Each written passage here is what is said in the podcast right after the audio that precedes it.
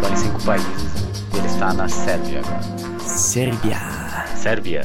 É, Sérbia, sei lá. O pessoal fala Sérbia aqui, né? Não sei qual Nossa, é o mas eu, correto. eu nunca vou ser aquela pessoa que fala as palavras do, do jeito que se pronuncia no lugar. Não, não, não é chato, cara. Ah, Você fala assim. Tinha que ser, cara. Tô no Brasil, né? Você sabe o sotaque agora. É, eu tô no Brasil, não, desculpa. é, eu tava vendo um quadro do Van Gogh e. Isso, não acontece pare- de jeito nenhum. fica parecendo babaca, né? Só um pouquinho, só de leve. Mas então, aí, e- aí você se adapta, você tenta falar em português a palavra em inglês ou você fala um meio termo? Ah, eu falo tudo em português mesmo, cara. Que isso.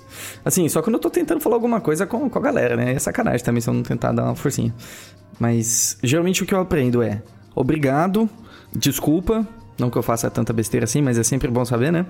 É, obrigado, desculpa, bom dia, até mais. Até mais. e é isso que eu aprendo, cara. E por favor, mais batatas. Só isso. De resto, a gente, a gente vê o que a gente faz. Por entendeu? favor, mais Ok. batatas. Por favor, mais batatas. Importante, cara.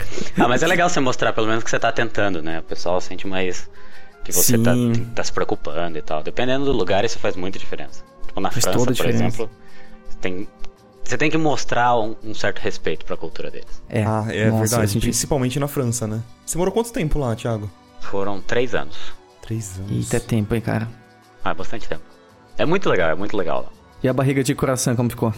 Oi? É, no Brasil tem barriga de chopp, lá tem barriga de coração, né? Ah, entendi. Nossa. Cara, Ah, não, é... não comi muito coração lá.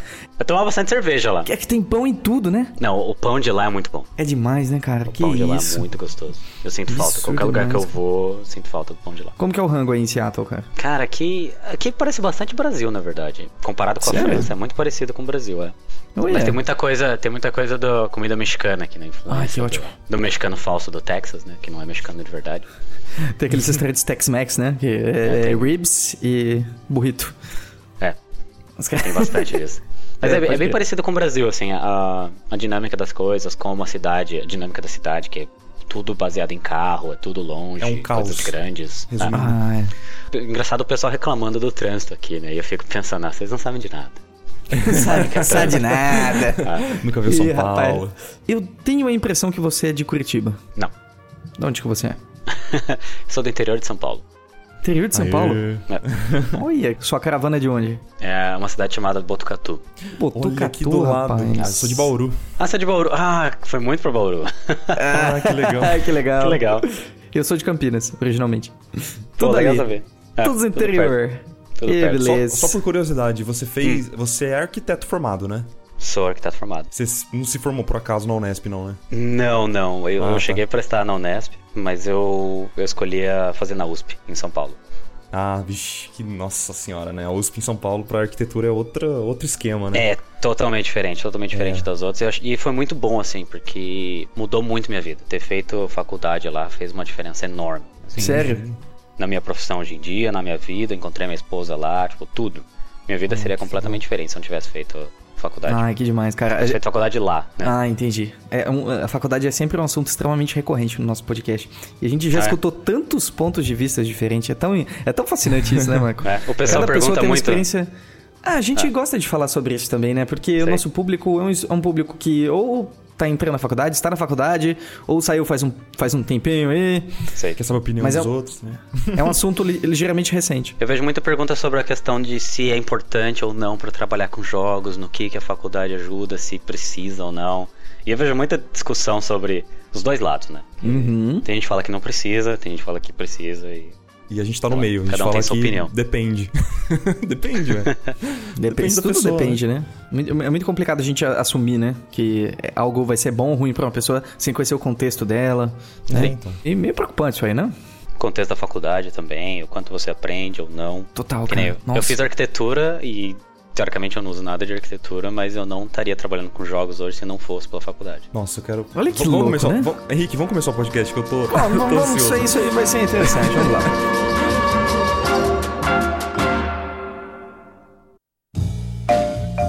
Olá, queridos marujos e marujas, e sejam muito bem-vindos a mais um iCoicast. Eu sou o Henrique Lira.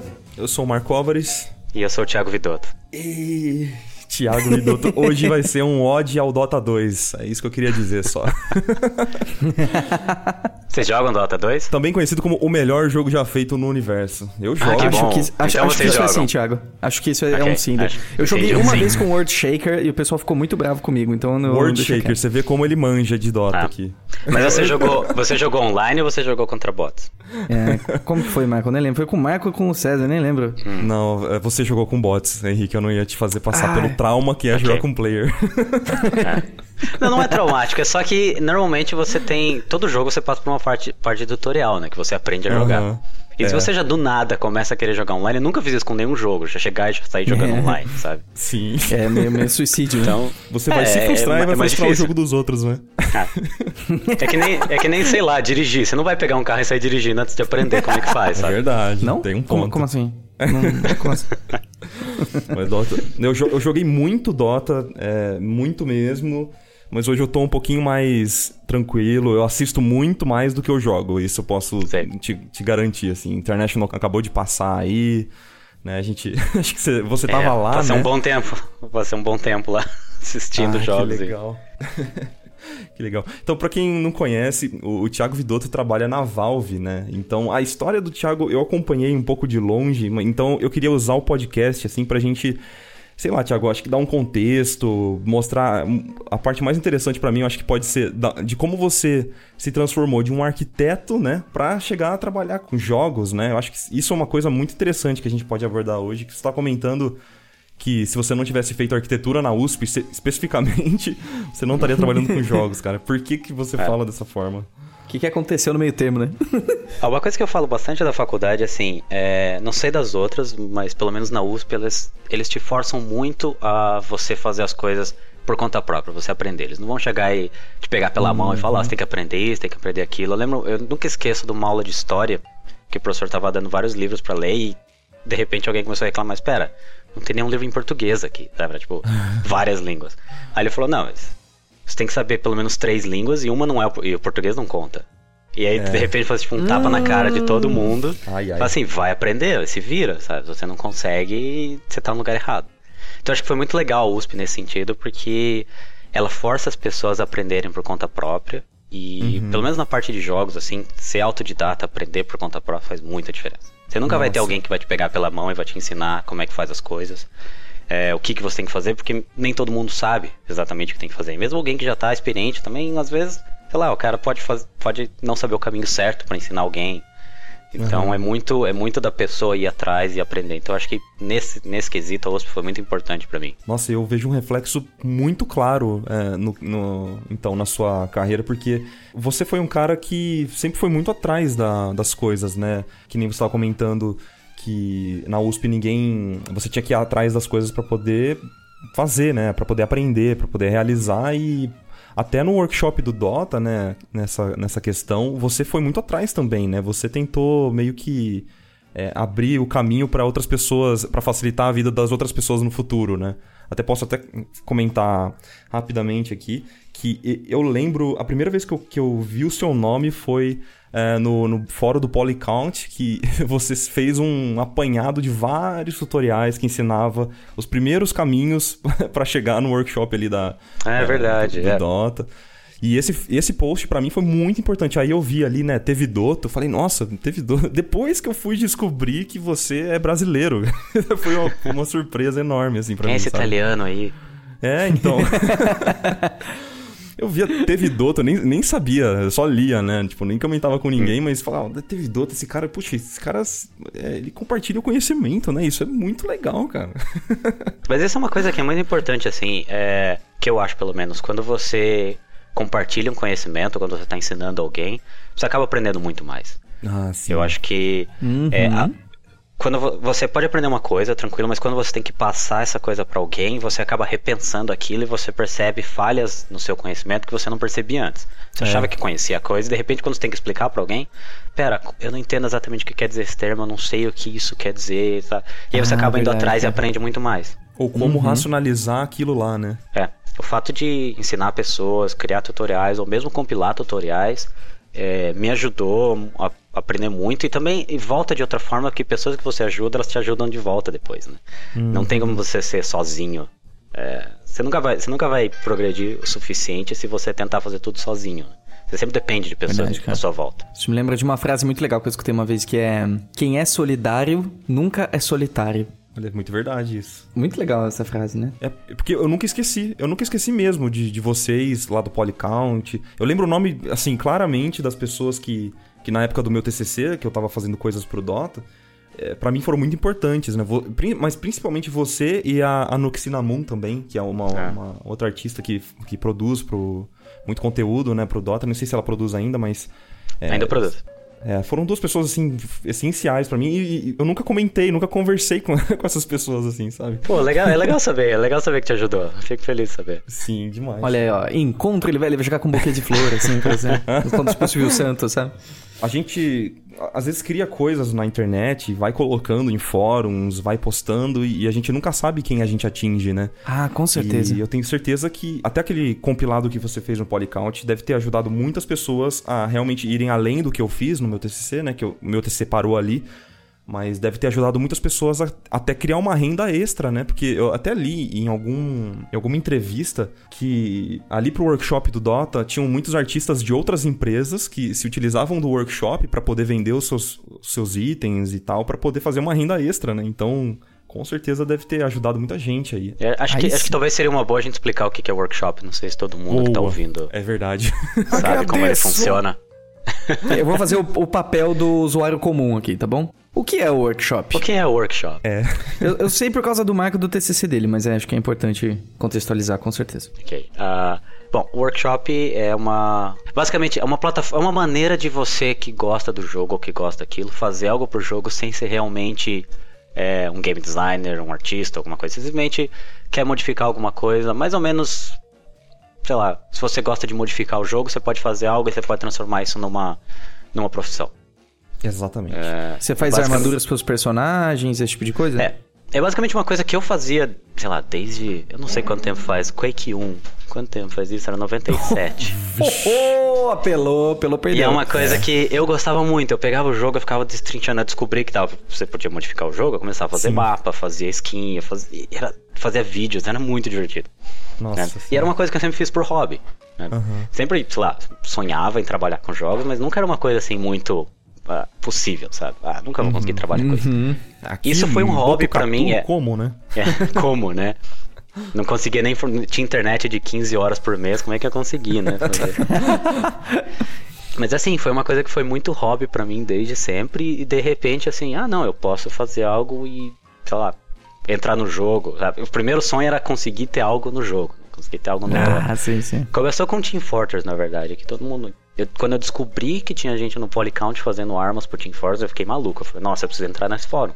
Eu preciso conversar com essas pessoas. Eu preciso descobrir como eles fazem isso. E aí no. no- Bom, continuando explicando do, do workshop. é, você não precisa, não, não existe nenhum tipo de pré-requisito, você simplesmente faz alguma coisa, submete nessa plataforma e aí passa pelo crivo da comunidade. Então, seus jogadores que veem isso. Se eles gostam daquele, se eles acham que é uma ideia legal, eles votam. Ah, bem simples, thumbs up, thumb- thumbs down. Se você gosta ou não. E as coisas mais votadas, os itens mais votados, passam por um crivo da Valve. Se eles gostam, se eles acham que é uma, uma, uma coisa legal pro jogo, eles colocam no jogo e te dão uma porcentagem do lucro. Para uma pessoa que trabalha, sei lá, eu sempre trabalhei, é, sempre tive trabalhos meio mais ou menos assim de não não registrado, sabe? Essa coisa sempre apanhando com, com grana. De repente ganhar em dólares era uma coisa assim, nossa, tipo, é a minha vida, sabe? Larga tudo, vou, vou viver disso. Aham. Basicamente, o workshop ele, ele permite que você faça coisas para jogos sem realmente ser um profissional daquela área. Então você pode ser um arquiteto e resolver fazer coisas pro jogo. É é uma, é uma facilitação da Valve e de permitir que outras pessoas que não sejam contratados da própria Valve, que eles produzam conteúdo pro, pro seu jogo, né? É. É, basicamente não tem nenhum tipo de, de pessoa intermediária no meio. É você, alguém da comunidade fazendo algo pra comunidade, se eles gostam, é isso. Sabe? Passa pelo crivo da Valve e entra no jogo. É, E é de tanto lindo fazer isso. essas skins, você foi lá e se tornou um funcionário da Valve. Alguns anos depois, sim. É. Resumiu aí uns, uns três anos, né? Antes da gente contar a trajetória dele, antes, antes de você falar um pouquinho da sua trajetória, eu queria saber o que, que você faz exatamente na Valve, assim? Até onde você pode contar, não sei. Hum, eu não sei se é, existe um, um guia de para o novo funcionário da Valve, não sei se chegou a ler alguma vez que ele explica mais ou menos como funciona a dinâmica da Valve. E é bem, é bem, mais, bem como funciona mesmo. Que é. Você não tem título. Eu não sei se você já ouviu falar disso. Hum, não existe título falar. lá. E que as mesas têm é, rodinhas. A mesa tem rodinha, é. é mas o fato de não ter título é uma coisa que te deixa livre para fazer. Basicamente, você pode fazer o que você quiser, o que você acha que você vai ser útil. Então. Mentira. O que eu, o que eu faço lá é. Eu acho que dá para generalizar como como ser um artista de personagens e tudo em volta disso. Então, animação, modelo, textura, efeitos especiais, é, esqueleto. Ai, Mas, Thiago, para você ser um artista de sucesso, você tem que ser especializado. Quantas vezes você já ouviu isso? é, depende, sabe? Depende. Eles buscam, eles, na, na empresa, eles buscam uma pessoa que é especializada, mas uma coisa que eu ouvi de alguém que tá lá já é se se você só sabe fazer uma coisa, você só vai ser contratado se você for um dos melhores do mundo naquilo e a gente tiver precisando. Oh, yeah! Porque Caramba, o fato de uma pessoa que é muito especializada, que nem alguém, sei lá, um animador que vem de uma empresa grande, sabe? O cara só consegue fazer um tipo de animação. Não é nem uhum. aquela animação mais de filme, assim. Ele não vai conseguir se, se, se dar muito bem lá, porque se não tiver aquilo para ele fazer, o que, que mais que ele vai fazer? Ele vai ficar enrolando, sabe? Ele pode tentar aprender outra coisa, mas mesmo assim, o, o fato de ele estar acostumado a ser especializado em uma única coisa acaba aprendendo ele, no, pelo menos para o sistema da Valve. Né? Muito interessante, porque a Valve é uma empresa que eu sempre leio algumas entrevistas e eu não sei, é meio que é uma lenda aqui em volta, assim, sabe? Eu li muitas entrevistas na época, principalmente na época do TCC, e, sei lá, tem, tem vários. Eu não sei se são lendas, são mitos, mas, por exemplo, dessa parada da, das mesas terem rodinhas, exatamente por esse motivo de que é, os projetos eles são meio orgânicos, né? Então, se você, se você tá afim de fazer uma outra coisa em outro projeto, você vai e faz, né? É, eu, eu já ouvi até que na Valve todos os funcionários é, fazem o suporte técnico. Tipo, uma coisa assim. assim pelo menos tem que dedicar, sei lá, uns 10 minutos por dia para responder um e-mail, alguma coisa assim. Até o Gabe, né, que é o, o dono é. da Valve, digamos assim, é o, o, chefão, ele é um cara que ele responde o suporte, assim, sabe? Ele vai lá e ele responde, ele tira um, tira um tempinho dele para responder os e-mails. Eu não sei se é verdade, não sei o que, que é mito, o que, que é verdade, mas é uma empresa muito diferente, né? É, o negócio do suporte, agora a gente tem uma empresa terceirizada fazendo isso, porque normalmente o que, a parte ruim da Valve é o suporte, né? Sempre é, a parte então... falha. é. Agora a gente uhum. tem uma empresa externa cuidando disso, eles são muito bons, assim, os tickets diminuíram bastante. Ah, Mas bom. é. Uma coisa que, que me ensinaram muito na Valve é o quanto o seu tempo é precioso e quanto você tem que saber usar ele. Então, se você está respondendo uma pessoa, não sei se seria a melhor maneira de usar o seu tempo, mas Entendi. talvez se você estivesse fazendo algo que, que afete um milhão de pessoas, talvez seja mais importante do que responder uma pessoa. Oh, mas às vezes respondendo essa uma pessoa, se é num lugar, num ambiente aberto, tipo um fórum, pode resol resolver problemas de muitas outras pessoas. Então, é, é, muito, é, é, muito da questão de você avaliar o que, que é mais importante fazer com o seu tempo. E o negócio da, que você comentou das rodinhas e tal, de, de mudar de projeto, é realmente, é, é realmente como você explicou, orgânico mesmo. Que nem eu estava trabalhando, fazendo coisas no, no Dota pro, pro International, e aí eu entrei no, no, no Silt Breaker. Não sei se você ouviu falar, Sim. que é um, Demais. Que é tipo um mapa customizado que foi lançado junto com o Battle Pass.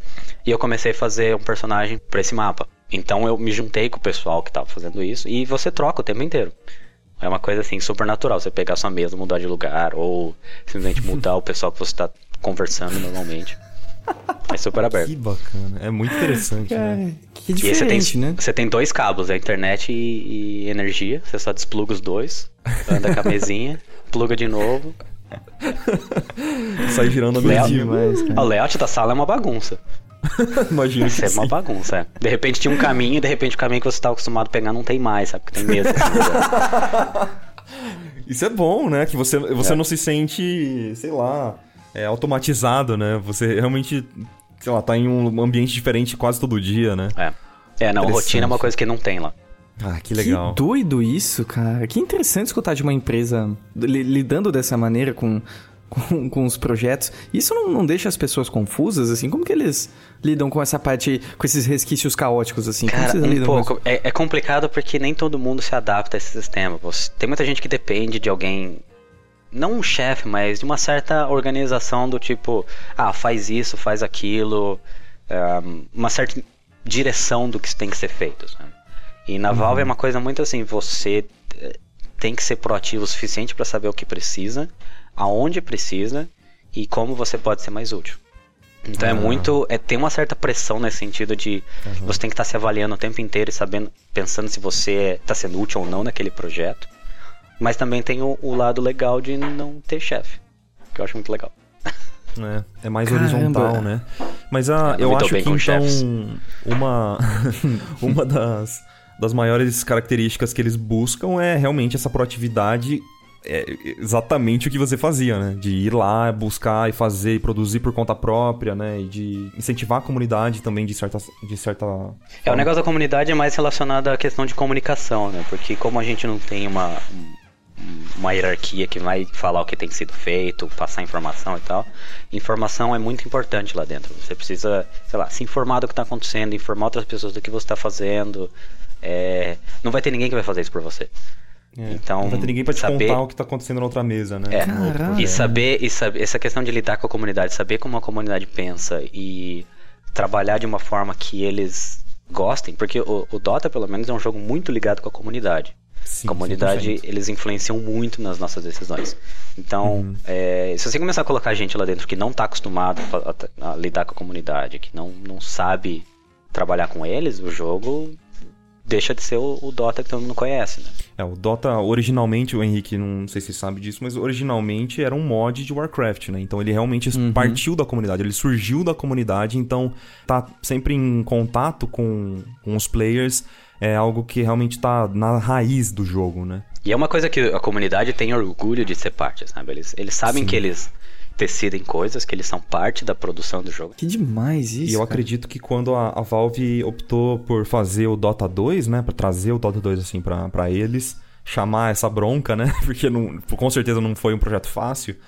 É, eles tinham muito isso em mente, né? Com certeza absoluta. Que, puxa, que legal. Caramba, é a primeira é. vez que eu escuto de uma empresa de, de holocracia num, Na área de entretenimento, que fantástico. Tô, tô chocado ainda. O Henrique tá, tá pasmo ainda com a Valve. É por isso que eu, que eu, eu falei, Henrique, que a Valve é uma empresa muito à parte, assim, sabe? É, não, não tem como você colocar ela dentro de um saquinho igual às outras empresas. Assim como eu acho, acredito que a Blizzard é uma empresa muito peculiar. É, no, no, nas próprias decisões, né, de como eles fazem os jogos, eu, eu acho que a Valve também é uma outra coisa, é um outro assunto, assim, sabe? Não tem como falar de, ah, as empresas de jogos, não. Existe, sei lá, a Valve, existe a Blizzard, sabe? É muito, elas são muito particulares no, nos próprios sistemas, né? Elas não são iguais. Sem dúvidas. Uau. Ok. Aprendendo, viu? Olha eu sou um pouco, diria, eu sou um né? pouco bias, assim, que eu sou fã demais, né? Sou meio fanboy das, das duas Sério? empresas, assim. Então. Eu não reparei. Imagina, né? Talvez. Não, não reparei. É, eu ainda sou fã. Então, pra mim, ainda sou bias. Que legal, cara. Tiagão, então basicamente hum. você era um fã que se tornou um colaborador, né? Você pode contar um pouco da sua trajetória pra Isso, gente? Como que você legal. foi cair aí? como que você caiu aí, cara? Mesas rodantes. Vou tentar resumir um pouco. Uh, bom, como eu, como eu falei, eu, come, eu gostava muito de modificar jogos desde que eu comecei a mexer com Quake. Uhum. Isso foi sempre um hobby para mim. Assim, minha, minha vida inteira. Sempre quis trabalhar com isso, mas nunca realmente fui atrás. Nunca, nunca entendi game designer como uma profissão de verdade, sabe? Sempre uma coisa. nunca achei que pudesse viver disso. Sim. E aí eu segui uma, uma, uma carreira normal, né? De, de fui, fui, fui fazer faculdade, fazer de arquitetura, que eu sempre gostei de construir coisas. E na arquitetura eu comecei a mudar minha opinião um pouco mais voltado para animação. Conheci animação. minha esposa lá, que é, minha esposa também gosta de animação e tal, ela trabalho com animação. E teve uma época que eu tava. Tive, tive uns problemas familiares, eu meio que larguei tudo, larguei faculdade, larguei tudo que eu tava fazendo. E foi um momento que eu fiquei muito tempo sozinho pensando na vida. E eu uhum. acabei decidindo que eu não gostava de arquitetura, não era o que eu queria. Tinha uma... A arquitetura tem muita, muita restrição no sentido de que você acaba não fazendo, acaba não utilizando tudo que você aprende na faculdade. Porque você uhum. aprende uma coisa utópica e você quer fazer aquela coisa utópica, e aí quando você vai construir realmente, você tem um monte de limitação do tipo É, Pessoas ah, não, morrem é só, é se você errar, né? Sim. E também a questão de. É, é, esse, esse, é o, esse é o pior de todos, mas na questão de, por exemplo, você aprende a, sei lá, como utilizar o sol para fazer um ambiente ser mais agradável. E aí você vai construir a construtora. Não, não, a gente só quer valorizar o terreno. Faz qualquer coisa aí, sabe? Putz, É. que frustrante. É, eu trabalhei numa construtora, eu tive uns um- um- uma crise nesse sentido, assim, tipo, não, eu não posso fazer qualquer coisa. tipo, eu não moraria nesse lugar que eu projetei, sabe? É, é Ah, meio tá. complicado. E nem chega a ser caras- utópico, né? É o básico humanitário, né, velho? Também, também. um Desde o negócio legal, básico até o utópico. É. Bom, aí, é, aí eu tive essa- esse momento que eu acabei mais pensando na vida, assim, desistindo um pouco de, de arquitetura e resolvi, fo- resolvi focar mais em animação. Aí eu, come, eu a partir disso foi. Eu trabalhava para pagar um curso de animação que era, que era online. Uhum. Então era trabalho, curso online, faculdade ao mesmo tempo, eu, tipo, mal tinha tempo de dormir. Uh, Nossa. E aí quando eu terminei a faculdade foi quando eu comecei, eu vou- comecei a fazer coisas pro workshop. E Ah, nessa época eu já era bastante, eh, eu já estava bastante no Polycount, já trocava bastante informação com o pessoal. Eh, o pessoal do, do Dota pediu para eu ser moderador do, do fórum. porque você participava muito? É, eu, eu, eu ajudava todo mundo lá, né? Eu ficava ensinando as coisas como fazia e tal. Eu era, tinha uma época que eu era a única pessoa que conseguia compilar ah, personagens dentro do jogo. Porque não tinha documentação de como fazer isso. Eu fui testando, fui tentando e, Putz. e consegui fazer. Então eu fazia isso pros outros. Então toda vez que alguém precisava compilar, eu ia lá, fazia. E eu comecei, a, em vez de fazer pra todo mundo, eu comecei a escrever como fazer e tal. Ah, como se diz? Não, é, não seria criar tutorial, é, Você seria... a documentação mesmo. né? Documentar, sim, documentar os processos, como fazia e tal. Tudo que eu ia aprendendo, eu ia documentando. E aí acabei virando moderador do lugar e, e aí comecei no, no workshop do Dota. Isso foi em 2012, eu acho. Uhum. É, foi quando eu terminei a faculdade. Faz um tempinho. Faz um tempinho. E aí foram três ou quatro anos de workshop, trabalhando somente fazendo coisas pro workshop. E aí um dia eu tava na Valve, eu falei com o Gabe, eu falei que eu queria trabalhar lá. E aí eu consegui uma entrevista. Não, peraí, você, tá- como assim Nossa. você tava na Valve? Ah, tô na Valve, acontece. Vamos não é assim lá. que funciona. Eu ia todo ano pro, pro International, porque em Ah, 2013 sim. eles convidaram os contribuintes mais. disso. Ah, como é que eu posso dizer? Os que mais Os top, os conseguiam. top creators, né? Com certeza. Assim, eu não os quero mais- falar dessa forma. Eu falo por você, Thiago, porque Obrigado, Marco. A gente tem. É, foi, top creator. foi você, foi a, a, a Nuxi, né? Que é a outra que É, eu foram comentei 12 anteriormente. artistas. Vários artistas pra participar do International como se fosse uma Isso. stream alternativa, onde eles estavam modelando coisas, é, recebendo feedback da comunidade, meio que em tempo real, não foi mais ou menos isso? É, então E basicamente a gente, ficou, International. é, a gente ficou lá fazendo o que a gente faz normalmente, trabalhando, mas com pessoas que estavam no evento, eles vinham sentavam, tinha uma cadeira do nosso lado, eles vinham sentavam e ficavam dando ideias, sugerindo coisas ou perguntando, e foi muito legal. E pra quem não conhece, o International é o maior evento da, da Valve, acho que atualmente, né? Que é o, o maior campeonato, campeonato principal do Dota 2, né? Que é onde os falar que é o maior evento de esportes, em- pelo menos em premiação, né? Ah, em premiação com certeza absoluta, assim. É. É. É, acho que é um, público. um, um assunto à parte, né? Mas é um evento muito grande, onde vão os, os maiores times e competem ali pelo maior prêmio de esportes é, do mundo, né? E todo ano tem. E nesse ano especificamente você encontrou o Gabe lá, então. Você... Ah, Bateu no ombro é, dele mas falou, não, "E não foi na- beleza?" É, mas não foi nesse primeiro ano, foi acho que no terceiro ano que eu tava indo. E aí eu ia todo ano pra lá, né? Porque era. Aham. Virou, virou o evento de encontrar o pessoal, tipo, encontrar a família, né? Encontrar os amigos de, Uhum. de todos os cantos do mundo. Sei lá, encontrava com todo mundo e. Sei lá, e é, é o evento, né? Você sempre quer estar lá e assistir os jogos e ver o que tá acontecendo. E aí um dia eu tava lá no, no- numa das visitas, eu fui fazer várias visitas na Valve, né? Porque eu era muito fã da empresa. Uhum. E aí numa delas eu encontrei o Gabe e falei que eu queria trabalhar na Valve. Na moral, assim. E- É, eu quero É. trabalhar aqui. O Gabe é um cara muito acessível, Henrique. Você precisa ver alguns vídeos dele, assim, sabe? Ele é o que nem eu comentei, ele responde e-mail da comunidade, sabe? Ele é, um, ele é um meio que um mito, né? Na- em toda a parte de, de jogos, né? Virou até um pouco de meme, mas enfim, É. né? E, bacana, e aí eu consegui a entrevista. Aham. E a entrevista é, é tensa, mas eu posso falar dela depois. Ah, por favor. ah, eu gostaria. E aí foi isso. Isso foi em 2015, 16. Recentíssimo. É. Uhum. 14? Rapaz. Ah, minha esposa me corrigiu, 14, 2014. Eita, nós. É. Aí o visto leva um tempinho e aí é isso. Fa- Faz um ano, né, que você tá trabalhando Faz na um Valve, ano. mais ou menos. Uhum. Agora me conta dessa entrevista, pelo amor de Deus. Eu- eu- do jeito que ele tá descrevendo a Valve, ou, ou você fica girando numa mesa, em cima de uma mesa, ou ele chama a equipe girando. inteira pra ficar questionando ele, né? Sei Ah, lá. é, é- é mais ou menos a segunda opção. É assim, a- Olha. Uau. eles dão. ó, ó, eles consideram que contratar uma pessoa é uma das coisas mais importantes que você faz na empresa. Então, eles se focam muito nisso. Então, quando você. Tem, tem vários est- estágios né, da, da entrevista. Tem é, entrevista por telefone, depois tem entrevista, uma, uma entrevista curta num, num restaurante, alguma coisa, e tem a final, que é no dia, um dia inteiro, que você vai lá na Valve e eles. Várias equipes vão revezando para te entrevistar. E eles colocam você. A ideia é colocar você numa situação de estresse, de coisas que você não.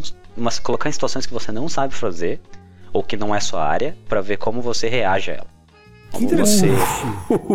Porque a ideia é você. Porque eles sabem o que, o- as suas qualidades. Eles já pesquisaram sobre aquilo. Se você, se você não fosse bom o verdade. suficiente para eles, você não estaria na entrevista. Nem estaria Então eles ali, querem né? ver.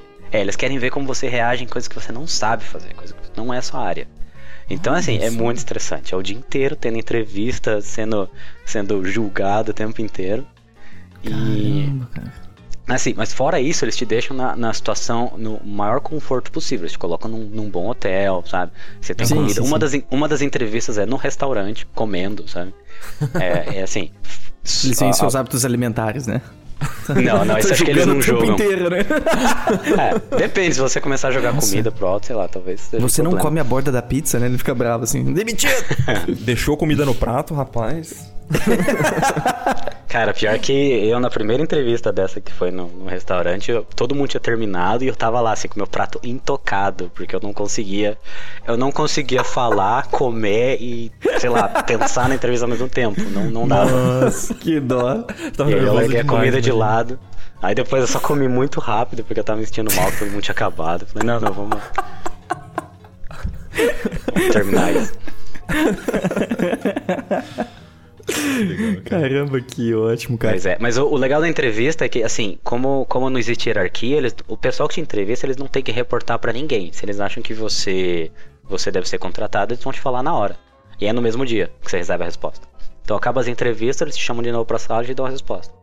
Se eles acham que você. É, se eles acham que a primeira pessoa que entrevista, por exemplo, o primeiro grupo que entrevista, não vai com a sua cara, você já tá fora. Sabe? Se eles não gostaram de como você respondeu as perguntas, não vai a sua cara é muito. é, é, não é bem assim, mas É. se eles acham que você Não é não, tão é um gratuito bom. assim. É, não é tão Deve gratuito uma assim. conversa ali, né? É, se eles acham que você não é um profissional bom o suficiente, você já pode ser cortado naquele momento, sabe? Ah, não, não vamos continuar com as entrevistas. Então meio que são Caramba, várias cara. etapas. É, é, é um pouco tenso, assim, mas eu acho que é, pelo menos de todas as outras entrevistas que eu tive antes, o processo de entrar em empresa, esse foi o mais complicado de todos. Talvez o mais efetivo, né? Talvez ele Talvez por o mais eles... efetivo. Porque eu imagino, numa empresa num, que funciona nessa, nesses parâmetros que você tá descrevendo pra mim, você precisa confiar 100% na pessoa que tá do teu lado. E eles confiam ao ponto de que não existe. Assim, você teoricamente tem uma quantidade de dias por ano que você tem que trabalhar, mas ninguém tá checando, ninguém checa as horas que você fica lá. Ninguém checa os cartão, dias né? que você tá trabalhando, não tem nada disso, sabe? Você chega a hora que você quer, você sai a hora que você quer. Então, assim, Caramba, cara. tem, tem que ser alguém que confia muito, assim. Mas, cara, por favor, me ajuda a entender uma coisa. Hum. Como que você meio que sabe o que precisa ser feito, assim... É, é- é isso que eu... Que, que não tá entrando. Você tem um produtor... Existe um produtor, existe a, fi- a figura do produtor, assim. Não, não existe. o Henrique não. Cara, tá, tá bugando não minha vai. cabeça aqui. Você não tem noção. Vamos lá. É, só pra explicar, assim, é, pelo que eu já ouvi falar, né? Existem os projetos, né? Alguém define o projeto, mas quem está produzindo esses projetos inicialmente é, não existe, né? As pessoas vão entrando nesses projetos e vão. Não existe. O projeto começa com um grupo de pessoas que resolvem fazer alguma coisa. Então, por exemplo, se um grupo de pessoas. Se um grupo de pessoas acha legal. Que isso aconteceu com o Portal 2, por exemplo. Fizeram o Caralho, Portal que 1. massa. to- Várias pessoas da empresa acharam o jogo fantástico e falaram: não, a gente Aham. quer fazer o 2.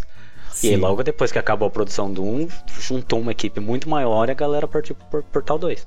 O. Dota foi assim, É, tipo, o Dota, até onde eu sei, várias pessoas da Valve jogavam Dota, eram super fãs do jogo. E resolveram fazer o Dota 2. Não precisaram convencer o Gabe, talvez. Assim. Não, não tem, não tem muito isso. Assim. Tanto, tanto, que até nesse manual eles brincam que o Gabe é o, é o chefe menos chefe que existe. E ah. é, é, é, bem isso, cara. Ele, ele não vai chegar e falar, não, você tem que fazer, tem que fazer isso. É, ele confia em todo mundo que tá lá, o que as pessoas acharem que é certo, é certo. Interessante, porque é, para mim faz muito sentido, porque até rolou uma batalha judicial, assim, meio clássica na, na, na história dos jogos, Henrique, é, que, da Valve com a Blizzard, né? Uh, porque hum. o, o, Dota ele foi um jogo gerado com inicialmente com os personagens do Warcraft, entende? Então é a propriedade inicialmente era a propriedade intelectual da Blizzard. Então uhum. eles tiveram que fazer um acordo judicial para que eles pudessem lançar Dota 2 com os personagens daquela IP, né? Tanto que aí eles tiveram até que dar uma modificada. Enfim, a história de, do Dota é, é, muito interessante, assim, mas é um pouco longa. Não sei se compensa a gente entrar nesse assunto. Mas então, para mim, faz muito sentido de ter partido inicialmente de uma equipe e não de produtor, porque um produtor ali, ele falaria, não, não vamos fazer, isso aí é a IP do, da Blizzard, né? Nunca vamos mexer nisso, né? então eu acho que é, partir de um grupo de pessoas que são fãs de um jogo, não, vamos fazer o Dota 2, vamos fazer isso acontecer, e aí eles fizeram acontecer. Para mim faz muito mais sentido do que ter um produtor falando assim, não, a nossa estratégia agora então é partir para os MOBAs. Não. Até porque os, os, MOBAs não eram tão grandes naquela época, né? É, e a questão é que as pessoas que, que, que querem trabalhar no Dota são pessoas que jogam Dota, são pessoas que gostam. Não é, é você tá num, num, projeto qualquer, ah, eu tenho que fazer isso. Não, é porque você quer fazer isso. Eu poderia ter ido pro Counter-Strike, por exemplo, mas eu, eu realmente gosto de Dota. Então pra mim é. Eu tô em casa lá. é, é, o que eu gosto de fazer, é o que eu, é o que eu gosto de. É praticamente minha vida, assim. Eu gosto de, de jogar Dota, eu gosto de trabalhar com Dota. Então não é uma coisa. Não é uma coisa forçada, não é uma coisa que fica nesse, sei, nesse, nesse, caso de tipo, ah, tem que trabalhar, tem que chegar a tal horário. Certo. Desculpa, minha cabeça tá com um nó que você não imagina nesse momento. é muito. Eu tento explicar às pessoas, é complicado mesmo. É, é um. Eu, eu digo que é um caos organizado. E quanto tempo você sente que demorou para se adaptar? Se você está se, se sente 100% adaptado é. hoje também. Pra, né? mim, pra mim, eu acho que foi fácil, porque eu estava acostumado com esse tipo de trabalho. É, é muito. É quase como trabalhar freelancer, assim, na questão de que você dá os seus horários, você define suas prioridades e você termina quando você acha que você ter, ter terminou. Tipo, você terminou alguma coisa, sabe? Uhum. Não vai ter ninguém falando isso. Então é muito parecido com um trabalho, com um trabalho freelancer. Então, e como eu tava, também estava muito acostumado já com a comunidade, com coisas do, do Dota em geral, para mim foi, foi tranquilo, assim. Mas eu vejo, eu vejo mais pessoas que levam um certo tempo para se acostumar com isso. Né? Uhum. Porque, por exemplo, se você chega lá e as ferramentas são diferentes, ninguém vai te ensinar a ferramenta, sabe? Você tem que ir lá e se virar. Você sim, pode sim. perguntar, você pode perguntar para as pessoas, pode perguntar como faz tal coisa, ou sei lá como chega em tal resultado. Mas o, o um dos motivos que eles te, te contrataram é porque eles não querem ter alguém para gerenciar. Eles não querem ter, eles não querem ser chefe. Eles não gostam de ser chefe. Ninguém lá gosta de ser chefe. Então, você é um cara novo lá, se vira, sabe? Vai aprender essas coisas. E funciona muito bem, eu acho. Porque todo mundo é meio autodidata, proativo lá, então. Uhum. É, deve ter esse filtro, né? E tem aquela coisa assim, ah, eu não sei fazer tal coisa. Você pode pedir para alguém ou você pode ir aprender e fazer. Normalmente as pessoas escolhem a opção, eu vou aprender e sei fazer. Caramba.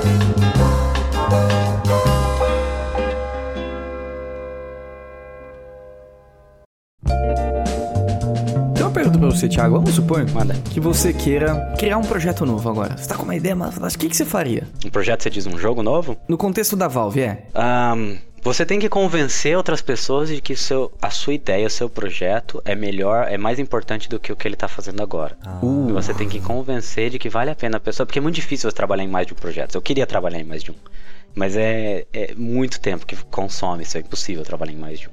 Entendi. E, então você tem que convencer a pessoa de que o que a sua ideia é melhor, vale mais a pena, porque é, é aquela troca de tempo, né? A moeda lá é tempo. Então você vai estar tá usando o tempo daquela pessoa naquele projeto uhum. para um outro. É. Então tem essa questão, assim. Tipo... E a equipe não é gigante, né? Então não tem não. como. É, como você disse, é a coisa que eles mais dão valor ali é a contratação de alguém. Então, é, é, imagino que é uma, uma equipe super enxugada que todo segundo ali é valiosíssimo. Né? Não, é impressionante. Quando eu, quando eu cheguei no Dota, eu fiquei assim, meu Deus, eu não acredito que vocês conseguem fazer tudo isso, sabe?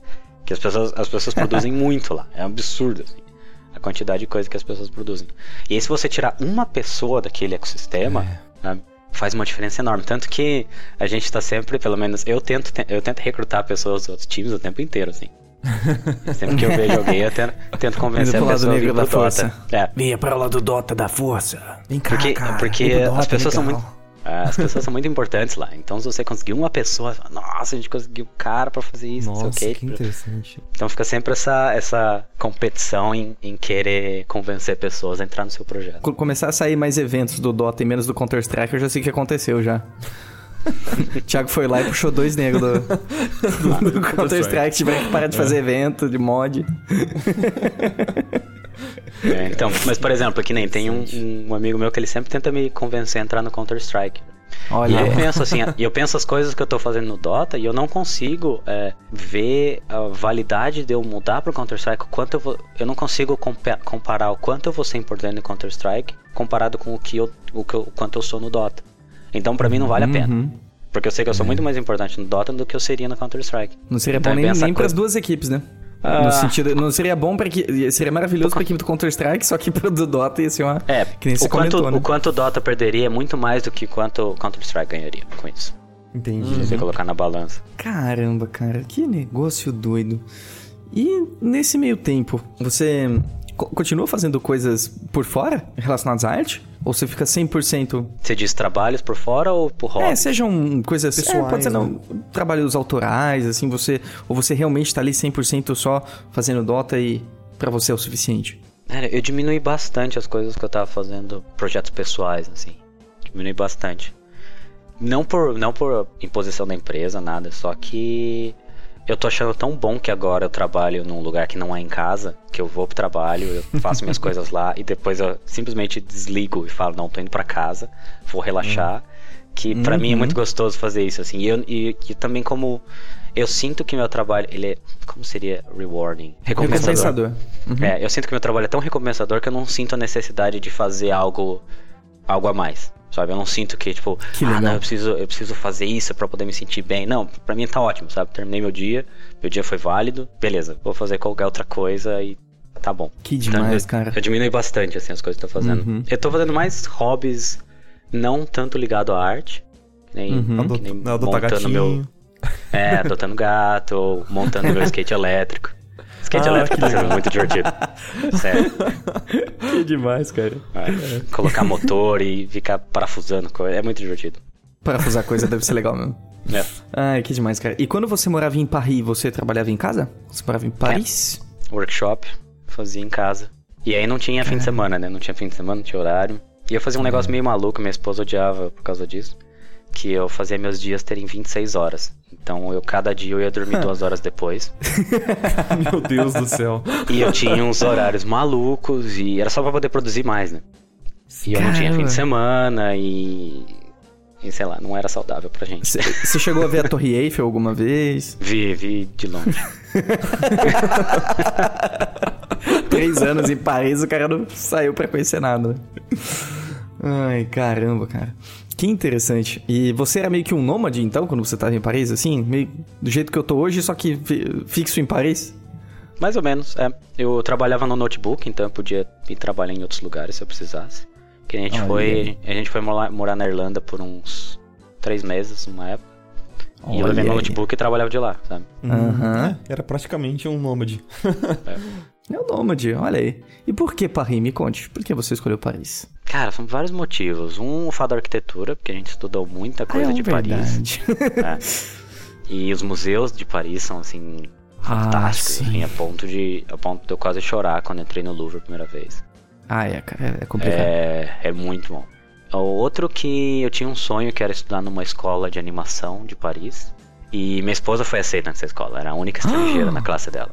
Cara, ela estudou na É. Gobelin? É. Ela acabou de terminar a Gobelin. Caramba, parabéns! Nossa, Então, deve ser ela- uma animadora maravilhosa. Ela é muito boa.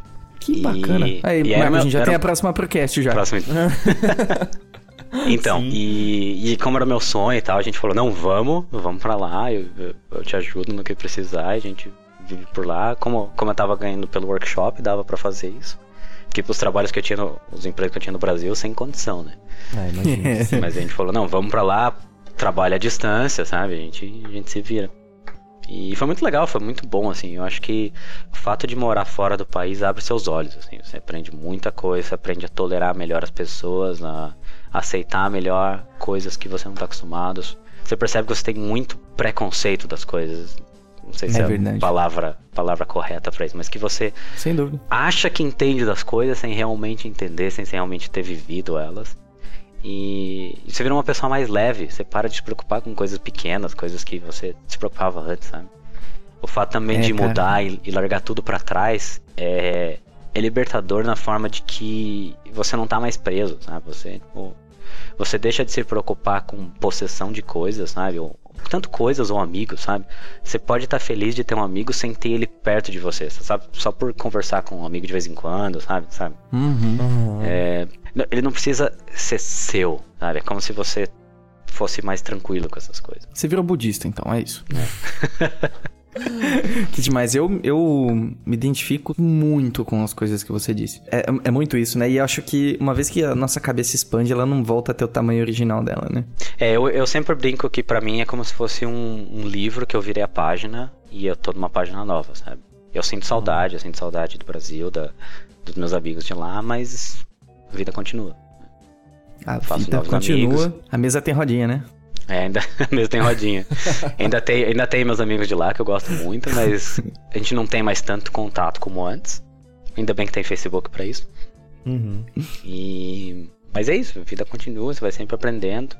Eu acho que eu entraria em crise se eu voltasse para pra minha, pra minha cidade e fizesse a mesma coisa que fazia antes, sabe? Ah, não tem nem como você, é. você cogitar fazer um negócio desses, né? Não, não, o lugar não te pertence mais, né? Ele, ele foi um palco importante. É eu acho isso, que né? não me pertence, mas é uma boa maneira de descrever, sabe? Eu não tenho mais, eu não sinto mais que é que é meu lugar, sabe? Eu sinto que uhum. é. Eu, tem uma época, tem uns momentos que é meio estranho porque você sente que você não pertence a nada. E é meio Ai, eu te entendo tanto, cara. É estranho você, isso. Você se sente meio perdido assim. A minha esposa também passou por um, uma época assim, que você sente que você tá. Você não tem mais pátria, você não tem mais amigos, você não tem mais família, uhum. como se tipo. Você estivesse sozinho, assim. Mas depois de um tempo. é, de, depois de um tempo passa e você acaba ficando mais leve. Ah, é tranquilo. Quanto sabe? tempo, Thiago? Quanto tempo demora? não, é, não demora muito, não. É mais a questão de você perceber que as coisas são passageiras e é ok ser passageiro, né? Você não precisa uhum. ter uma coisa e pensar que ela vai durar para sempre. Não, nada dura para sempre. Momento, né? Você aproveita o momento, é isso. E o pequeno momento vale a pena ao invés de pensar, não, eu vou ter isso pra minha vida inteira, sabe? Não. Não precisa. É meio até perigoso a gente planejar pra vida inteira, porque a vida inteira a gente não é a mesma pessoa. Sim, muda completamente. Eu sou uma pessoa completamente diferente do que eu era 10 anos atrás. Completamente 10 anos. diferente. Acho que não precisa nem muito longe, né? Antes de entrar na, na Valve e agora, como que você sente que você mudou? Ah, com relação a ter entrado na Valve, é mais a questão de que a, a magia que eu sentia pela Valve é diferente. O que eu sinto uhum. agora é mais. É uma coisa mais concreta. Eu sinto que tem muita gente absurdamente boa lá, mas eles são humanos. E eles também são, são pessoas que são modestas e às vezes você fala, nossa, cara, seu trabalho é foda, cara. Não, não, pô seu trabalho que é foda, meu, tipo. e aí você fala, não, como assim? Isso não, não existe, sabe? É. Não, tem um cara lá que é. O cara fazia coisas, é modelagem orgânica antes de ZBrush existir. Ele é muito, muito Nossa. bom. Muito uhum. bom. Eu cheguei pra ele e falei, cara, seu, seu trabalho me inspira. Eu me sinto melhor trabalhando perto de você porque eu vejo você fazendo as coisas e, tipo, eu quero trabalhar mais nisso, eu quero melhorar isso. E ele falou pra mim, não, o seu trabalho que é muito bom, eu me inspiro pelo seu trabalho. Eu fiquei tipo, não, como que assim? Isso? isso? não faz sentido, sabe? Vem cá, dá um abraço Legal. e vamos. Ah. E aí uma, uma, coisa que mudou, uma coisa que mudou bastante para mim é que você percebe que as pessoas que não, não que se divulgam tanto, mas que, que se acham superiores aos outros, elas acabam, elas param de evoluir, assim, elas têm um momento que quando elas, quando elas se acham boas o suficiente, elas estagnam. E as pessoas Nossa. que são mais modestas, que estão sempre vendo o que os outros fazem de melhor e tentando aprender, elas continuam evoluindo. E você vê essas pessoas lá, você fala, nossa, queria ser esse cara, sabe? Isso que eu achei muito legal da Valve, assim, isso que me mudou bastante. Perceba que você não precisa ser. Você não precisa se achar bom, você não precisa nada. Você só perceber o seu, o, a sua habilidade, o quanto ela pode melhorar. E é assim que você continua evoluindo, achando seus erros. Em outras palavras, entender qual é o seu ult. É isso, Marcos, é assim que fala. É assim que fala. Meu Deus, que tentando. tô, tô, tô, tô tentando. uh, Passando de level, não. Tô tentando entrar aqui, não. ai, ai. Falar a língua que vocês entendam, né? Putz, que demais isso. Thiago, esse esquema que tava comentando da, da, da transformação é tão, tão importante, né, cara? Que até quando você para de achar que você tem onde evoluir, acho que até a vida pede um pouco de sabor, né? Porque eu acho que o sabor da- das coisas tá em você aprender coisas novas e melhorar, né? É, eu tive uma crise assim um pouco quando eu entrei na Valve. E eu tava falando com meu pai, né? Eu falei pra ele que era meu sonho de trabalho e tal. E ele chegou pra mim e falou: "E agora?" Porque ele sempre Porque eu sempre falo pra ele, né, tipo, o que eu tô pensando em fazer, quais são os meus planos e Aham. o que eu quero fazer do futuro. E ele sempre pergunta, né, mas e agora? E eu cheguei e eu parei. E eu falei assim, pera, eu não sei. E de repente, assim, eu senti um vazio, assim, tipo, achando que, sei lá, eu cheguei no. no cheguei azul. onde eu queria e de repente eu não sabia mais o que fazer. Mas aí logo depois, eu, quando eu vi toda aquela, aquela gente lá, comecei a trabalhar com eles, você percebe que tem muito pra aprender ainda. É, É, tipo, então, você você você não é subiu nada. numa montanha Tá pra ver bem, que tem uma né? outra montanha na frente, né? Tá tudo bem, eu não diria. É só que você tem. um- É, o negócio da montanha acho que é mais sério. Até tava conversando com a minha esposa no começo, assim, e eu tive muito daquela síndrome de impostor, sabe? De você chegar e falar, não, mas o que, que eu tô fazendo aqui, sabe? Eu, eu sou um nada perto dessas pessoas. O que Será que que- eles vão me, é. me descobrir e vão me demitir? É, mas é mais ou menos assim. E aí tem uma animadora que eu sempre converso com ela lá. E ela tá lá, sei lá, seis anos, sete anos. E às vezes eu brinco com ela assim, tipo, eu falo assim, ah, não, eu não sei porque me contrataram. Ela, eu também, eu não sei porque me contrataram, eu sou péssima. O que eu tô fazendo aqui? Espero que o Gabe nunca olhe pra, pra tela do meu computador pra ver que eu não, não sei nada. Mas é legal, assim, nin- ninguém tem o ego inflado lá, é super legal isso. Caramba, cara, que demais. Que, que experiência incrível, né? Nossa, deve ser fantástico, assim, cara. O Marco vai ficar sonhando com isso agora. Não, eu sou fanboy mesmo, assumido, não tenho. tô nem aí. Eu sou. Quando, quando assim, você vem visitar a Valve. Nossa, Ó, recebeu o convite. E agora, hein? E agora, Marco? Agora tem que ir? Tem que ir agora. Nossa senhora, eu não, não sei nem se eu. Enfim, vamos parar de fanboyzice. A entrevista do Marco vai aqui, ser ele rapaz. gaguejando. Vai ser resumindo isso. Mas é muito louco, assim, que é, são, sei lá, a, a Valve, Blizzard, que nem eu comentei antes, são empresas que são, para mim, assim, são sempre um ponto fora da curva, sabe? São, são sempre excelentes em tudo que eles fazem, então eu sou muito bias pra ficar falando deles, não... Tinha que estar outra pessoa aqui no meu lugar. Tem, tem um negócio que a gente. A gente até tem uma entrada na wiki interna sobre isso, sobre o Valve Time. Que é uma coisa meio conhecida na, conhecida na Valve que a gente é sempre atrasa entregas, né? Toda vez que a gente. toda vez que a gente anuncia que a gente vai entregar alguma coisa, a gente atrasa. E, Me anuncia, mas é uma né? coisa. É, então, a gente tá cada vez mais aprendendo a não dar datas, né? Você fala É. assim, tipo, logo, logo vai ser. Exatamente. Tem o Porque- Dota 2, tem a Data 2, né? É. Porque a gente, porque a gente tem um problema no, no sentido de quando você acha que tá bom o suficiente. Esse é o maior Ixi. problema nosso. Não, aí vai É, embora, né? Nunca E se a gente sabe, acha que né? uma coisa não tá boa o suficiente, a gente, como a gente não tem investidor, nada, não tem quem controle a empresa, a gente só vai entregar quando a gente achar que tá bom. Quando você... Então, às vezes, então, às vezes a gente passa as datas, mas sempre voltado a fazer o melhor possível. Jogador e fã É. de Dota 2 é chato, hein, mano? Que é criterioso pra caramba, nunca vai tá bom, né? Mas a gente gosta deles. Caramba, cara. Não, eu digo assim que são as pessoas mais difíceis de serem agradadas, né? Porque São. tem que Mas, ser... mas é muito recompensador quando dá certo. Não sei se você lembra da Stun Bar, da barra de. Como fala Sim. Stun? Ah, Atordoado? Pode chamar de stun mesmo, é atordoado. uhum. Ok. Que a gente lançou e Sim. todo mundo odiou ela. Todo mundo achou uma, uma horrível, que ocupava muito espaço na Imediatamente tela. surgiram 50 designs novos pra falando, ó, É. da- Valve, assim que é melhor. Então, aí a gente, a gente começou a. Inter... Como, como na Valve a gente não tem limitação pra quando a gente pode enviar os arquivos, fazer Aham. o, o update do Dota, então a gente, sei lá, no mesmo dia fazia uma interação, discutia lá como é que vai ser, mudava e já mandava. Já, Olha já enviava pros cara. jogadores. E a gente ficou Ah, fazendo isso e, e todo mundo ficou testando. Sabe? Eles testavam por um dia ou dois, assim.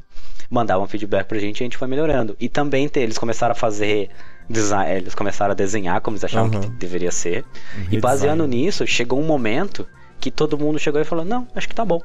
É, eu lembro disso. Mesmo, eu, mesmo eu os jogadores estavam assim.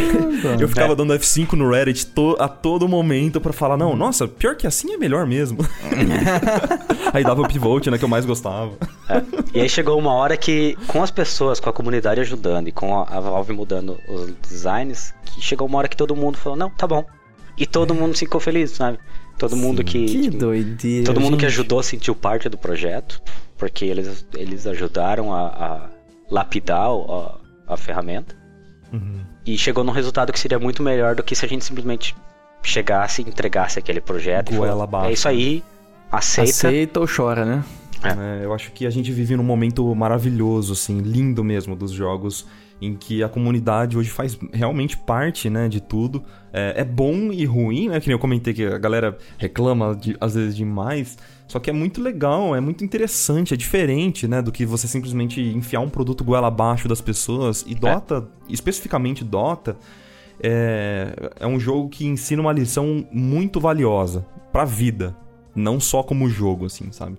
Que é você não pode se acostumar com o que tá acontecendo agora. Você sempre vai ter mudança, sabe? Ah, o jogo de hoje vai ser muito diferente do jogo de daqui três meses, sabe? Eles lançam atualizações, Henrique e, e galera que, que não conhece Dota.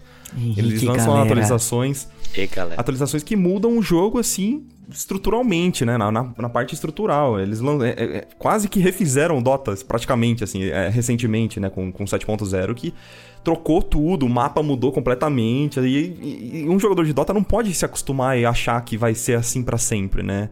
É uma coisa que a gente tem que levar pra vida, né? a gente não é a mesma pessoa que nem você comentou, que você não é o mesmo Thiago de, sei lá, alguns meses atrás, né? A gente muda, a gente evolui. É, uma coisa que eu acho legal do Dota é que você, por mais que você ache que você é bom no jogo, você tem coisa pra aprender, sabe? Mesmo profissionais, eles estão nesse, nesse sistema de que você sempre tem coisa pra aprender no jogo.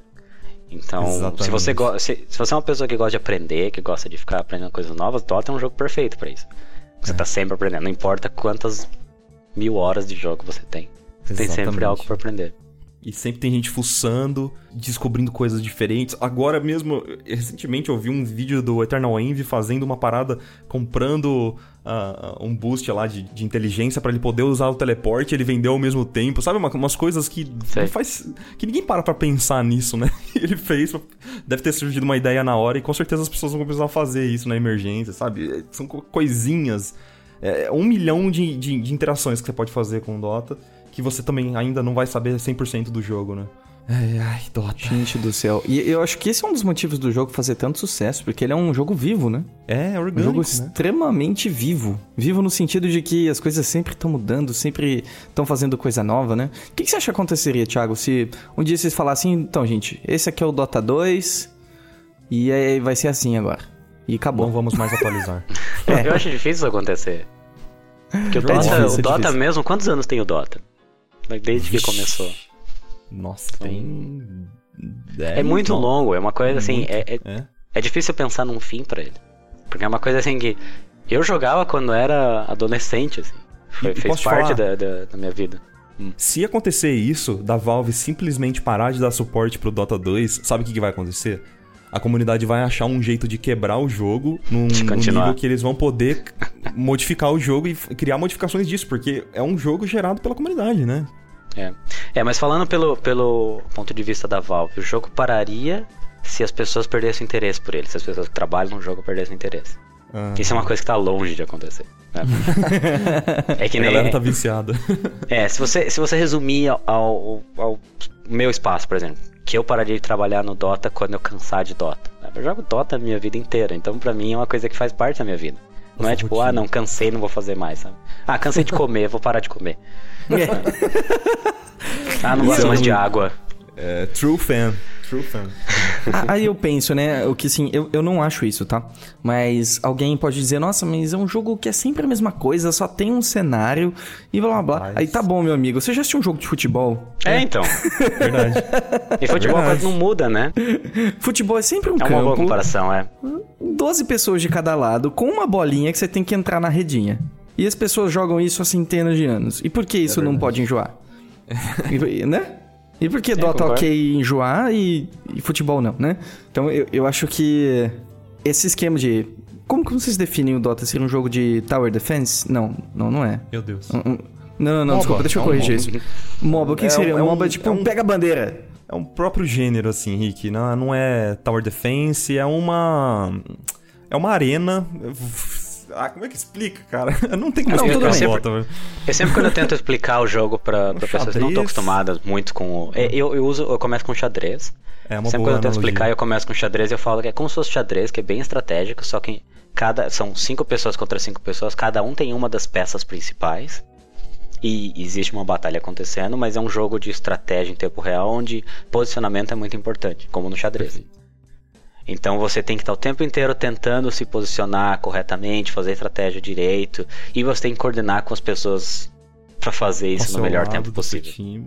E É. ainda você tem, que você tem que evoluir em cada todo jogo você tem que ainda evoluir além dos níveis, né, a evolução a clássica do RPG que você pega um nível e melhora as suas habilidades, você tem que comprar itens pra você ficar mais forte ainda. É, mas é um jogo que sempre começa com os mesmos, a mesma chance de vitória. Tanto que você pega pessoas que são jogam há muito tempo esse jogo, eles sempre ficam próximos a 50% de, de vitórias. É, Porque é a, a ideia do jogo é ser equilibrado. E, e todas as coisas cosméticas do jogo, armadura, essas coisas, elas não afetam a sua habilidade de jogar. O jogo mesmo se Exato. mantém o mais justo possível para os dois lados. Não importa se você tem muito mais horas de jogo, se você tem mais dinheiro para gastar no jogo, ele sempre é justo para todo mundo.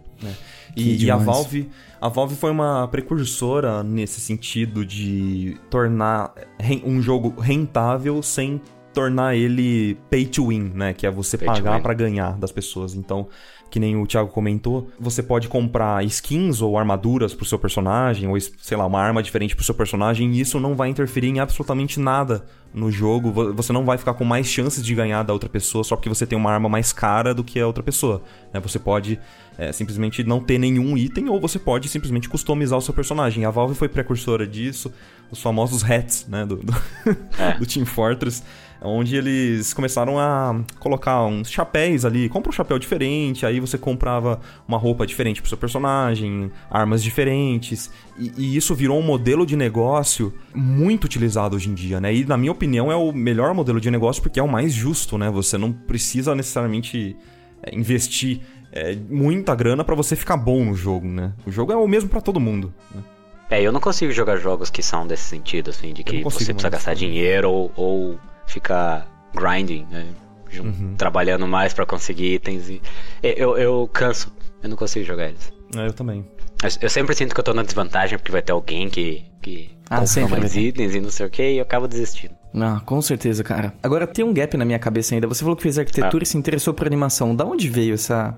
Como foi essa transição, cara? Cara, vinha de, de, quando, de quando eu ficava trabalhando com jogos desde de moleque. E eu gostava de animar. Eu lembro que no, no Quake você conseguia compilar os. Você, você podia gravar replays e você conseguia editar eles num- em código. Você fazia- conseguia fazer cortes, mudar a câmera. E era uma coisa que eu gostava muito de fazer. código. Não, era muito, era muito, muito difícil de fazer. Você compilar Você coisas em gravava a sua partida e trocava a câmera, né? Resumindo. Não, era mais assim. juntava com pessoas online e tentava fazer, tipo, um videozinho, alguma coisa, sabe? Contar uma Uma história. gracinha. Ah, eu lembro disso. Cara, era Sim, sim. muito difícil fazer. Nossa, era muito difícil fazer isso. Mas era muito legal, sempre gostei. É. E, e eu e minha esposa, os dois gostavam de animação. A gente tinha esse, esse interesse em comum. E eu comecei a trabalhar com animação. Eu cheguei a trabalhar pra, pra televisão, faz- com comerciais, com. Que nem quando teve a Copa do Mundo, eu tava trabalhando animando o, o Fuleco. Ah, é Olha mesmo? Eu já, aí. trabalhava, é, eu já trabalhava com animação antes disso, então. Ah, que E aí bacana. passar pra jogos foi uma coisa meio natural. Eu gostava dos dois, gostava de animação, de jogos.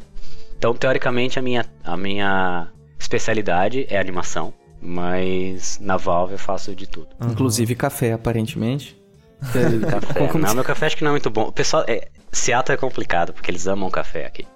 Que é a cidade Ah, é? do café. Aqui é onde começou o Starbucks. Ah, Então verdade, tem verdade, muito verdade. café. Tem tipo, Starbucks, você, atra- você tá no Starbucks, você atravessa a rua, literalmente tem outro.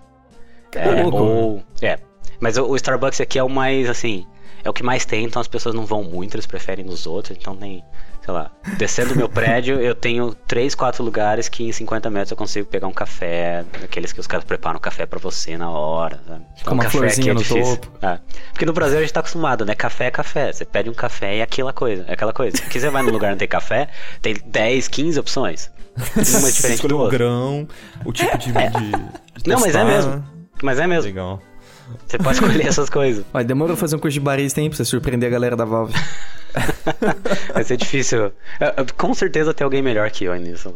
Com certeza. Eu sou bom em beber café, não fazer café.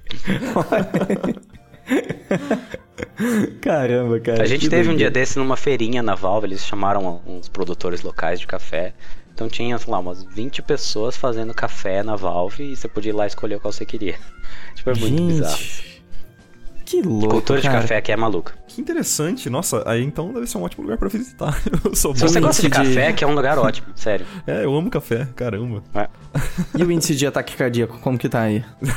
Que é tranquilo. Que é tranquilo.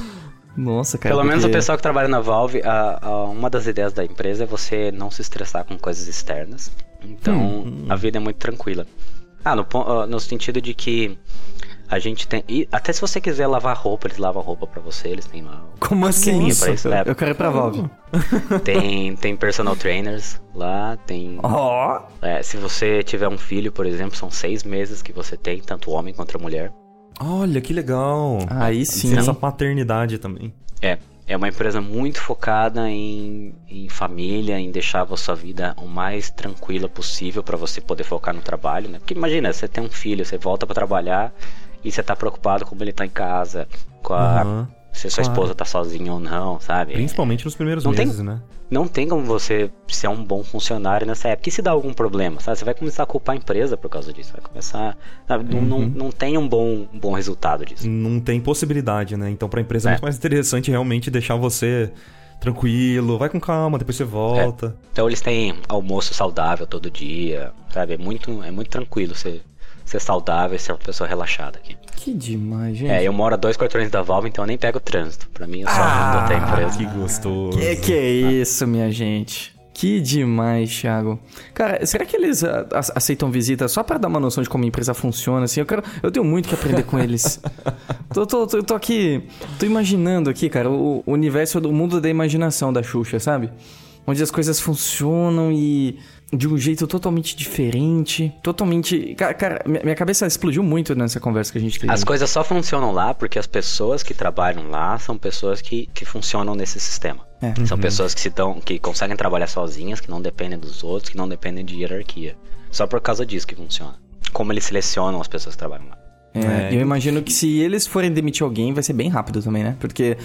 Sim. é tipo, pum, É super rápido. Não, a é basicamente provavelmente um não vai grupo, se sentir confortável, né? Também. Se um tá grupo ali. de pessoas acha que uma outra pessoa não tá não tá sendo útil para a empresa, não tá produzindo como deveria ou qualquer outra coisa, esse grupo de pessoas pode decidir mandar alguém embora. Não existe isso, hierarquia, não precisa. E as leis e as leis daqui, acho que do estado de Washington, não sei se é dos Estados Unidos ou de Washington, que você pode mandar alguém embora sem aviso prévio. Tudo bem, a pessoa continua recebendo salário por um tempo, mas não tem essa coisa, ah não, vai ser mandado embora daqui a um mês. coisa assim. Caramba. Não.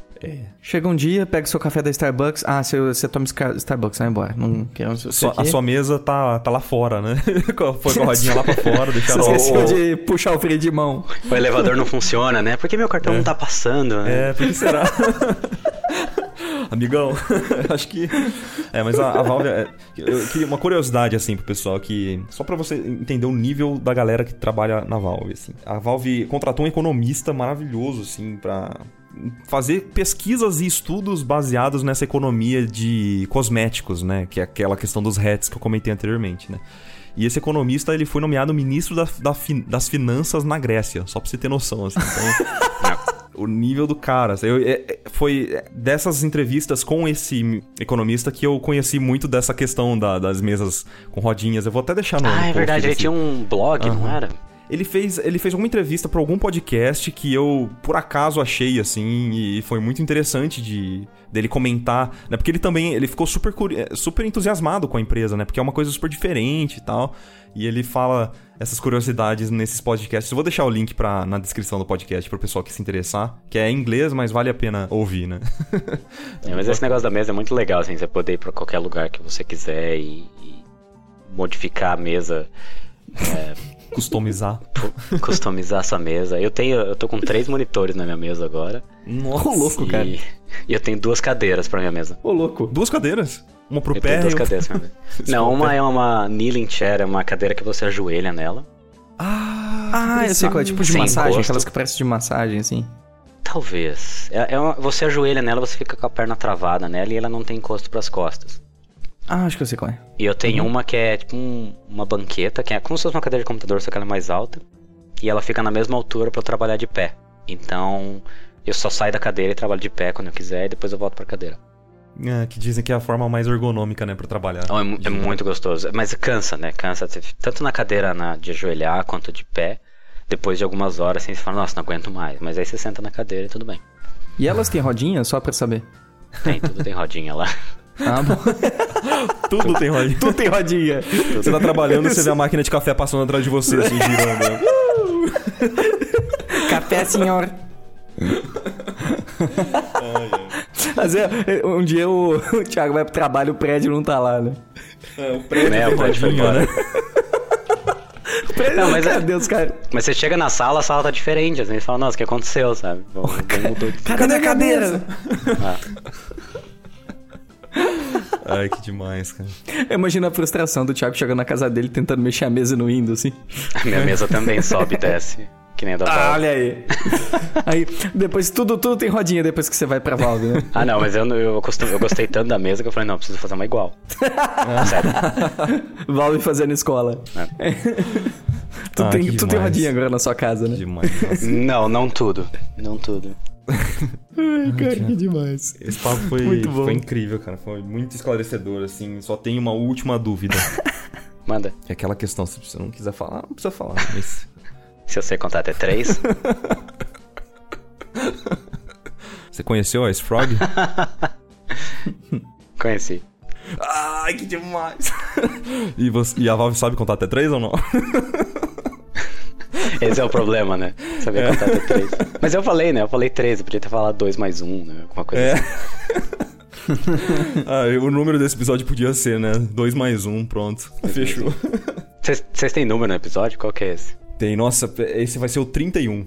Oh, podia ser o 33, hein? Henrique, vamos, vamos, vamos adiar esse podcast pra ser o 33. Só pela 33. Just for the memes.